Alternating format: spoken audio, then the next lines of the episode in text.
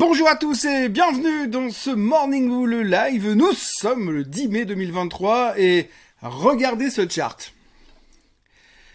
Ce chart, c'est l'image même de la confiance totale que les Américains ont en leur gouvernement et en leur dette de gouvernement, puisque c'est le CDS à 5 ans euh, sur la dette américaine, et ça ne fait que monter. Vous voyez qu'on est quasiment au même niveau qu'au cœur de la crise des subprimes à l'époque, donc on voit que tout va bien et que la confiance est à son top, et c'est un petit peu euh, l'articulation centrale de ce qui s'est passé hier soir euh, dans les marchés financiers aux États-Unis, parce que la seule chose qui nous intéresse soudainement, c'est le de la dette. Alors, vous me direz pas le contraire, ça fait des semaines et des semaines qu'on en parle ici et que pour l'instant, tout d'un coup, on se réveille, oh mon dieu, le plafond de la dette, ça existe et on n'a encore rien réglé.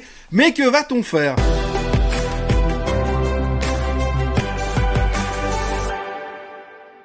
Eh bien, que va-t-on faire? On n'en sait rien parce que hier, eh bien, les leaders du monde libre se sont rencontrés à la Maison Blanche. Ils, sont, ils se sont vus pour manger euh, des burgers, boire du coca comme d'habitude dans le salon ovale. Et qu'est-ce qu'il en est ressorti? Que dalle Il en est ressorti que dalle parce que de toute façon, ils sont pas d'accord. De toute façon, ils se parlent pas. Et le plus drôle dans tout ça, c'est que quand vous voyez ce qui ressort des euh, remarques euh, des démocrates, donc via Monsieur Biden, qui dit que ça s'est bien passé que ça avance bien. Et de l'autre côté, chez les républicains, vous avez McCarthy qui dit, moi j'ai rien vu bouger, on s'est s'est rien passé, on n'est pas plus avancé qu'avant. Résultat, les mecs, ils se sont vus pendant je sais pas combien de temps, ils sont même pas arrivés à se mettre d'accord sur ce qu'ils allaient dire par rapport à ce qui s'était dit durant la séance. En gros, on n'est pas plus avancé qu'avant, ils devraient se revoir euh, vendredi, mais nous on s'en fout parce que hier, si on s'est concentré principalement euh, sur les histoires de plafond de la dette, eh bien, aujourd'hui, on va s'occuper uniquement et seulement de l'inflation. Oui, l'inflation parce que cet après-midi, on a enfin le chiffre du CPI. Alors, vous le savez, à hein, chaque fois qu'on a un gros chiffre, un gros truc important, on a tendance à vouloir se dire oui, eh bien on va attendre le chiffre parce qu'une fois qu'on aura eu le chiffre, eh bien ce sera plus pareil. Et puis à chaque fois on se réveille le matin, on se dit bon bah et qu'est-ce qu'on fait maintenant? Eh ben on fait rien, on attend le prochain chiffre super important qui fait qu'après ce nouveau chiffre, on saura vraiment où est-ce qu'on va. Eh bien ce matin, c'est un petit peu la même chose hein, depuis le début de la semaine. On attend ce chiffre hyper important qui va nous dire oui alors c'est bon, l'inflation ralentit ou l'inflation ne ralentit pas. En gros c'est simple, hein. si le chiffre est en dessus de 5%, on va se dire oh mon dieu l'inflation ne baisse pas vite donc probablement que la pause que Monsieur Powell avait prévue, eh bien, n'aura peut-être pas, et ça va peut-être pas durer aussi longtemps que prévu cette pause. Donc, il se pourrait qu'éventuellement, peut-être, on monte les taux. Enfin, ça dépendra du chiffre du PPI de demain. Et puis, dans l'autre cas où ça sera un peu en dessous, on se dira, ah, un plan qui se déroule sans accro, tout fonctionne bien. Target 4002 sur le S&P 500. On va essayer de casser cette fameuse résistance et rentrer en bull market. En gros, aujourd'hui, c'est une journée pile ou face. Soit le chiffre est bon, nous fait plaisir et on monte, soit le chiffre est pas bon et nous fait pas plaisir et on baisse. Oui, c'est un peu comme ça que l'on peut résumer la bourse pour l'instant. Pour être honnête, on n'en sait pas grand chose. Tout ce qu'on sait, c'est qu'hier, il y a monsieur John Williams de la fête de New York qui a parlé quand même et qui est venu nous dire, grosso modo, qu'il fallait pas non plus s'emballer par rapport à cette pause et au fait qu'on ne montrait plus jamais les taux parce que la Fed n'a jamais dit qu'il ne montrait plus les taux. Ils ont dit que pour l'instant, ils ne les montaient pas, mais qu'en fonction des données économiques, tiens, le CPI tout à l'heure, c'est une donnée économique, et eh bien, à ce moment-là, ils pourraient peut-être commencer à revoir leur stratégie. En gros, en fonction du chiffre d'aujourd'hui, en fonction du chiffre de demain, je peux vous parier que pendant ces prochains jours, eh bien, on va commencer à gamberger en se disant, et si peut-être que lors du prochain FOMC meeting, c'était pas exactement ce que l'on avait prévu qui se passerait. Bref, de toute façon, pour l'instant, on brasse de l'air, on peut raconter ce qu'on veut, on parle beaucoup du plafond de la dette, mais on sait pas du tout où est-ce qu'on va. Ils vont se rencontrer de nouveau vendredi. Donc en attendant, on va se contenter et se concentrer sur uniquement les chiffres du CPI, de l'inflation. Ouh, attention, sans oublier bien sûr qu'il y a aussi les chiffres de l'inflation en Allemagne ce matin qui sortiront. Mais ça, on connaît un peu l'histoire. Hein. L'inflation en Allemagne, elle reste haute. La BCE, elle continue à monter les taux. Mais c'est un autre sujet. Et puis ce soir, on aura Thomas Jordan de la BNS qui va probablement parler, nous changer le monde encore une fois. Peut-être annoncer euh, la fusion de la Raiffeisen avec le Crédit Suisse et l'UBS. On ne sait pas encore. Mais en tous les cas, il y aura un petit peu d'activité, on espère, parce que pour l'instant, c'est méga soporifique. Il faut quand même se souvenir qu'il y a six semaines en arrière, il y avait des trafics de fous sur les médias sociaux, tout le monde était à fond dans la finance, on se concentrait à mort sur les banques, c'était génial, il y avait que ça. Tout le monde s'intéressait à la banque, à la finance et tout ce qui était podcast et vidéos sur euh, les bourses mondiales. Et puis là, en six semaines, c'est les vacances. Il y a plus personne, tout le monde s'en fout. Et c'est vrai que c'est pas super intéressant depuis quelques jours. Pourtant, il se passe quand même deux, trois trucs, hein. Il faut quand même noter qu'il y a pas mal de publications de résultats. Ça, on oublie un tout petit peu d'en parler en ce moment, mais c'est très très calme et c'est pas forcément très réjouissant et très passionnant en ce moment. Quand on voit que la vol est toujours aussi basse et que tout le monde attend on ne sait quel événement, eh bien, ça n'est pas simple de trouver la motivation.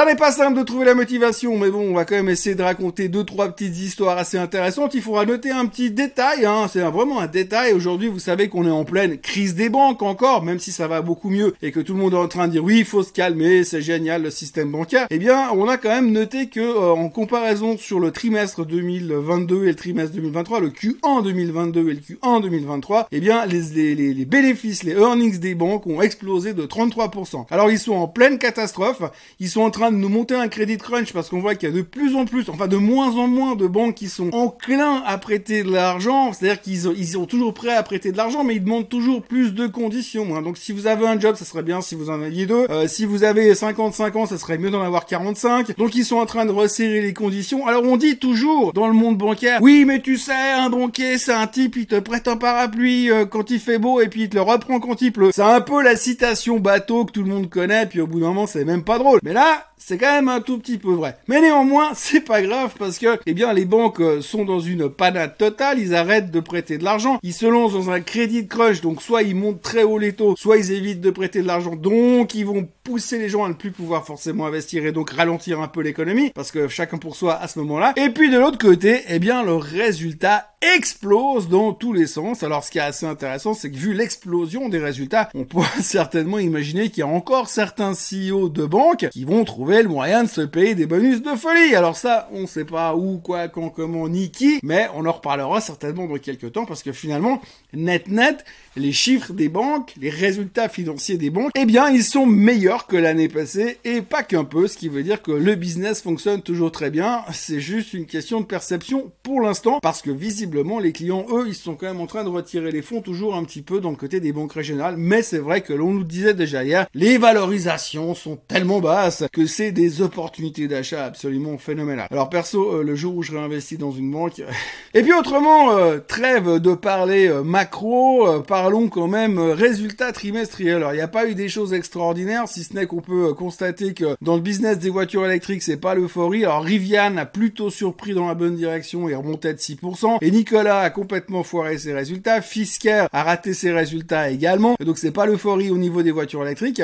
Euh, ce qui est assez intéressant à observer hier, c'était la performance de Novavax. Alors, Novavax, vous connaissez les vaccins, tout ça, le Covid, on connaît l'histoire. Mais Novavax, ils ont annoncé hier des résultats meilleurs que les attentes du marché. Et puis dans la foulée, ils ont annoncé qu'ils licenciaient 25% du staff. Alors je sais pas si c'est des résultats meilleurs que les attentes ou euh, les 25% du staff qui se retrouvent à la rue, mais en tout cas le titre lui, il a pris 30% pour fêter ça. comme quoi, il n'y a pas que des mauvaises nouvelles. Et puis on notera aussi alors euh, des chiffres qu'il faut voir et avec un œil un peu euh, décalé, c'est Airbnb. Airbnb a publié des chiffres avec des, des, euh, des réservations records en, termes de nombre de nuitées. Donc c'est super positif et on voit quand même que les gens réservent, ils sont quand même prêts à bouger et partir en vacances. Donc ça c'est quelque part une bonne nouvelle. Donc chiffre de réservation record sur le trimestre chez Airbnb. Mais malheureusement, c'était en dessous des attentes des analystes. Alors vous avez des gars qui fabriquent, qui créent des boîtes qu'on appelle des entrepreneurs. Ils ont créé des sociétés, construit des sociétés, réfléchi à un business plan, à tort ou à raison, c'est bien, c'est pas bien, on n'est pas là pour juger, mais ce qu'il faut reconnaître de l'autre côté, c'est que finalement vous avez des analystes qui eux n'ont rien fait, si ce n'est être assis le cul sur leur chaise avec leur souris et leur spreadsheet Excel, euh, pour euh, qu'ils viennent nous dire oui mais nous on s'attendait à des meilleures réservations que ça, donc c'est décevant. Donc Airbnb déçoit parce que finalement ils ont battu leur propre record, mais ils ont pas matché les attentes de ces messieurs les analystes, donc première déception et puis deuxième déception, alors la grosse erreur stratégique, euh, le management de Airbnb n'a rien rien trouvé de mieux que dire ou attention, le prochain trimestre, ça sera pas facile. Résultat, euh, le marché a pas trop aimé hier soir after close, le titre perdait 12%. On notera aussi que Bank of America a coupé son target sur le pétrole. Hein. Ils ont baissé l'objectif sur le pétrole de 9% parce qu'ils craignent une récession. Donc il faut savoir que l'ancien euh, target sur le pétrole c'était 88. Vous enlevez 9% à 88. Vous vous retrouvez quelque part avec euh, un prix du pétrole autour de allez 81 dollars dans cette zone-là et des poussières. Comme le pétrole est en encore à 74 dollars, il y a encore un petit peu de la marge pour remonter le terrain. Donc en gros, c'est pas un gros changement. Mais ce qu'il faut retenir dans le commentaire de Bank of America, c'est quand même que la vision du marché et de l'avenir est plutôt en direction d'une récession. Et c'est d'ailleurs un truc dont on va aborder beaucoup euh, le sujet. Et c'est d'ailleurs un sujet que l'on va aborder beaucoup ces prochains temps. Et typiquement cet après-midi, en fonction des chiffres de l'inflation, allons-nous en direction d'une récession ou alors l'économie est-elle tellement résiliente que les choses vont changer? Bref, on n'en sait rien. Mais en tous les cas, d'une manière ou d'une autre, si la hausse des taux s'arrête parce que l'inflation continue à baisser, mais qu'elle ne baisse pas assez, et puis qu'en même temps on voit que l'économie ralentit, eh bien forcément on va reparler de récession. Et puis en plus, Jusqu'à preuve du contraire, on n'a toujours pas trouvé d'accord sur le plafond de la dette, donc ça peut générer un stress supplémentaire. Et si l'on ne trouve pas d'accord sur le plafond de la dette, quelque part c'est encore assez normal parce qu'on sait tous que la date butoir annoncée par Madame Yellen c'est le 1er juin, et comme entre le 1er juin et aujourd'hui il reste encore 21 jours, on sait très bien que ce genre d'événement, ce genre d'accord sur le plafond de la dette, il se trouve généralement dans les 48 dernières heures. Donc le suspense est à son comble, on a encore largement le temps de brasser de l'air ces prochaines semaines, et pour l'instant c'est tout ce qu'il y avait à dire aujourd'hui. Voilà, n'oubliez pas de vous abonner à la chaîne Suisse Côte en français, de liker cette vidéo, et je sais que le trafic est en baisse parce que tout le monde s'en fout de la finance pour l'instant, mais vous inquiétez pas, ça va revenir. Euh, moi je vous retrouve comme d'habitude demain matin pour un nouveau Morning Bull Live. D'ici là, passez une excellente journée, soyez forts, et puis essayez de vous accrocher à vos parapluies. Bye bye